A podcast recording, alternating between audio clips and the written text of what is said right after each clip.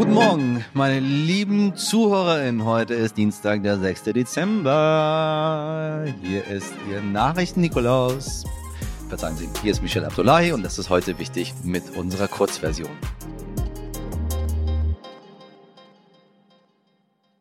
Zuerst, the most important, very short. Wie finden Sie das, wenn ich ab und zu so Anglizismen reinwerfe? Ich habe lange keine Hassmails mehr von Ihnen bekommen. Sind alle raus, die gendern und andere Dinge hassen? Ich sollte mal ein bisschen mehr provozieren. Also, 2016 sind bei Anschlägen in Brüssel auf dem Flughafen und die Metro 31 Menschen gestorben. Knapp 300 weitere wurden verletzt. Nun ist der Prozess in Brüssel gegen neun Angeklagte gestartet. Zu Beginn des Verfahrens waren noch viele der 900 Nebenkläger in Ort. Es ist der größte Prozess Belgiens. Deshalb wurden extra Räume des ehemaligen NATO-Hauptquartiers umgebaut. Die Betroffenen wünschen sich vor allem eins, antworten. Mein Kollege Jan Heikrott war vor Ort und hat sich einen eigenen Eindruck von der Situation gemacht. Obwohl es am ersten Prozesstag eigentlich um organisatorische Sachen ging, war die Stimmung schon hitzig. Einige der Angeklagten haben sich über demütigende Zustände beschwert, was den Transport und die Unterbringung in den Zellen betrifft. Ja, sie drohen sogar damit deshalb keine Fragen mehr zu beantworten. Morgen wird die Staatsanwaltschaft die Anklageschrift verlesen. Fast 500 Seiten. Das wird ganze drei Tage dauern. Letzte Woche Mittwoch haben wir in unserer 415. Folge bereits mit Alexander Görlach über die Situation in China gesprochen, denn dort sind die Menschen auf die Straßen gegangen, um gegen die extrem harten Corona-Maßnahmen zu demonstrieren. Nun lockert das Land seine Auflagen zwar, doch es fehlt immer noch ein allgemeines Gesamtkonzept. Manche Städte öffnen zum Beispiel Restaurants oder Fitnessstudios, während andere immer noch strikt bleiben und weiterhin ihre Null-Covid-Strategie verfolgen. Von einer Übergangszeit ist ist die Rede. Wie lange diese anhält, bleibt aber abzuwarten. Und nochmal Corona. Gestern Nachmittag haben sich die GesundheitsministerInnen von Bund und Länder beraten, wie es mit der Maskenpflicht in Bussen und Bahnen sowie der Isolationspflicht für Corona-Infizierte weitergehen soll. Dabei wollen einige Länder die Maskenpflicht im ÖPNV bereits zum 1. Januar abschaffen, während andere den Winter noch abwarten wollen. Auch bei der Isolationspflicht für Corona-Positive sind sich die Länder, Achtung, große Überraschung, noch uneinig. Ja, tatsächlich. Ich weiß nicht, Sie haben wahrscheinlich was ganz anderes gedacht, ne? Aber nee, der Föderalismus weiß nicht so genau, was er tut. Jeder sein eigenes Süppchen. Meine Damen und Herren, seit Monaten protestieren die Menschen in meinem Heimatland, im Iran, gegen das Regime, gegen die Islamische Republik. Gerade laufen dort die sogenannten 14, 15, 16 Proteste. Die Zahlen sind das Datum im persischen Kalendermonat Awsar. Mit Boykotten wollen AktivistInnen das Wirtschaftssystem treffen und kurz davor verkündete die iranische Regierung überraschend, dass die sogenannte Sittenpolizei Gashte Ershad aufgelöst werden soll. Das wirkt, als würde das Regime dem Druck der Protestierenden nachgeben. So, Sie hören es schon an meinem Lachen. Dem Druck der Protestierenden nachgeben, die seit zwei Monaten immer und immer wieder auf die Straßen gehen. Aber ist das so? Hm. Viele sehen hinter der Ankündigung ein Ablenkungsmanöver, auch meine heutige Gesprächspartnerin Gilda Sahibi. Gilda ist Journalistin, ausgebildete Ärztin und Politikwissenschaftlerin und sie beobachtet die Lage im Iran seit Wochen sehr, sehr genau. Freuen Sie sich auf ein wirklich erleuchtendes Interview. Gilda, ich grüße dich. Hallo. Hallo Michelle, hi. So, ähm, fangen wir mal ein bisschen früher an. Du hast getwittert, das Schweigen von Olaf Scholz zu den Protesten im Iran kann drei Gründe haben. Erstens, es interessiert ihn nicht. Zweitens, es ist für ihn ein Frauenthema. Um die feministische Außenpolitik soll sich mal schön die Ministerin kümmern. Und drittens, die Atomgespräche sind ihm wichtiger als Menschenrechte.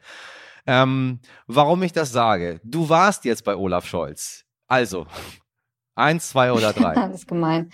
Ähm ich, ich kann natürlich überhaupt nichts sagen, was da gesprochen wurde, deswegen äh, kann ich das nicht richtig beantworten. Aber grundsätzlich ähm, bin ich immer noch davon überzeugt, vorher wie nachher, auch mit Gesprächen mit anderen PolitikerInnen, dass äh, die immer noch nicht glauben, dass das im Iran wirklich eine Revolution ist und dass sie abwarten wollen und auf der sicheren Seite sein wollen, sowohl mit jeglichen Kontakt äh, und Austausch mit, der, mit dem Regime als auch mit dem Atomabkommen. Und mit der Wirtschaft. Das spiegelt äh, ziemlich genau das wieder, was auch Norbert Röttgen gesagt hat hier bei uns im Interview, nämlich dass es da so ein paar Leute gibt, die die beraten, die oben sitzen und dann vertraut man ein bisschen drauf und vertraut auch ein bisschen auf sich selbst und schaut, wo das Ganze dann am Ende hingeht. Was ist es denn für dich? Du stehst ja im sehr engen Austausch mit dem Iran. Ähm, du, du twitterst und Instagramst und Facebookst und schreibst hm, ich ohne nicht. Pause. Aber du bist aber, du findest auf Facebook statt, weil alle so, Leute echt? das, was du schreibst, auf Facebook teilen. Also ah, also du bist okay. omnipräsent überall. Ähm, äh, was, glaube ich, eine unfassbare Belastung, unfassbare Arbeit ist, wo ich später zu komme. Aber erstmal, was ist dein Gefühl, wenn man so tief in der Sache gerade drin ist? Was ist es für dich?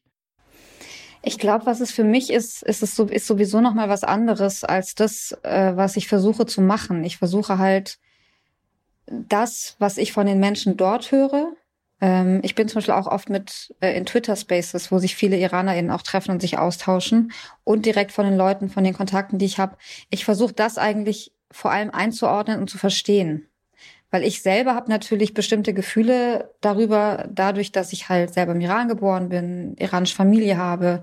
Und jede Familie hat ihre eigene Geschichte mit diesem Land, mit diesem Regime. Und die habe ich natürlich auch. Deswegen sind meine Gefühle natürlich äh, haben damit zu tun. Und gleichzeitig versuche ich einfach wirklich, gerade weil die Berichterstattung über den Iran so schwierig ist. Es gibt ja keinen unabhängigen Journalismus. Wir können nicht irgendwie KorrespondentInnen dorthin schicken und sie fragen, was passiert denn genau dort. Deswegen versuche ich einfach so, so gut wie ich kann und so genau wie möglich das, was ich dort sehe, höre und wahrnehme, irgendwie halt zu übersetzen und hier zu berichten. Und, was ist das? Was nimmst du aktuell wahr? Wenn wir, wenn wir von jetzt sprechen, wir haben ja jetzt schon wochenlange ähm, massive Proteste im ganzen Land von Menschen, die sich das erste Mal seit überhaupt die Islamische Republik äh, existiert, sich in dieser Art dagegen gestellt haben mit, mit, mit, mit sehr viel Mut. Wie ist es jetzt aktuell, heute? Also heute habe ich seit gestern auch vor allem sehr viel Ärger mitbekommen über diese Sittenpolizeigeschichte, dass hier eben äh, groß berichtet wurde in USA, in Europa, dass die Sittenpolizei abgeschafft worden wäre und sehr viel Entschlossenheit jetzt in Bezug auf die nächsten Tage, weil es wurden ja schon in den letzten Tagen für heute, morgen und übermorgen große Streiks und auch Proteste angekündigt.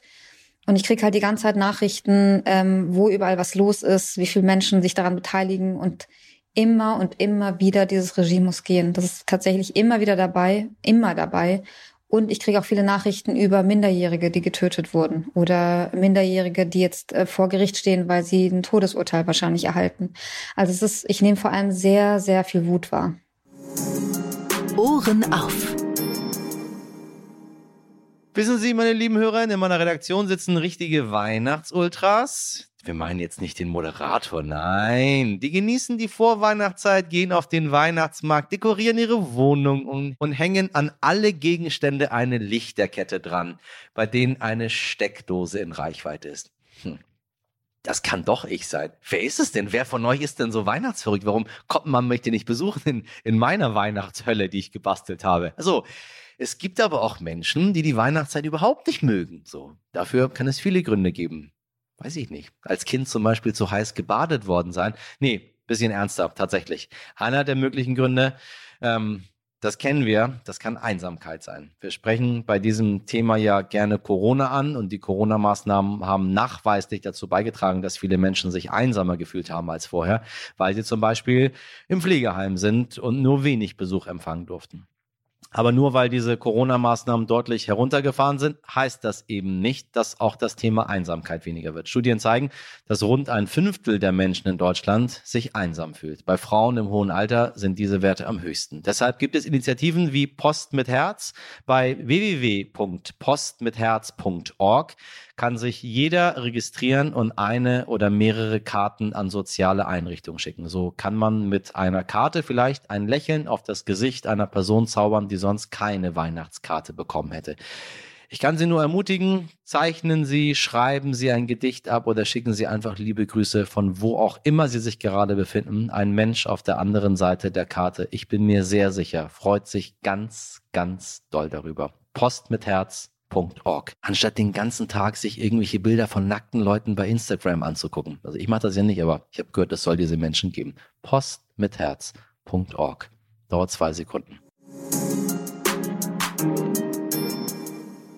Das war's mit heute wichtig an diesem Dienstag. Das ganze Interview zum Iran mit Gilda Sahibi hören Sie in unserer langen Version. Klicken Sie da gerne mal rauf auf unsere wunderschöne pinke Kachel und verstehen Sie, was da gerade in meiner Heimat stattfindet und warum es so wichtig ist, dass wir alle dagegen aufstehen und reagieren.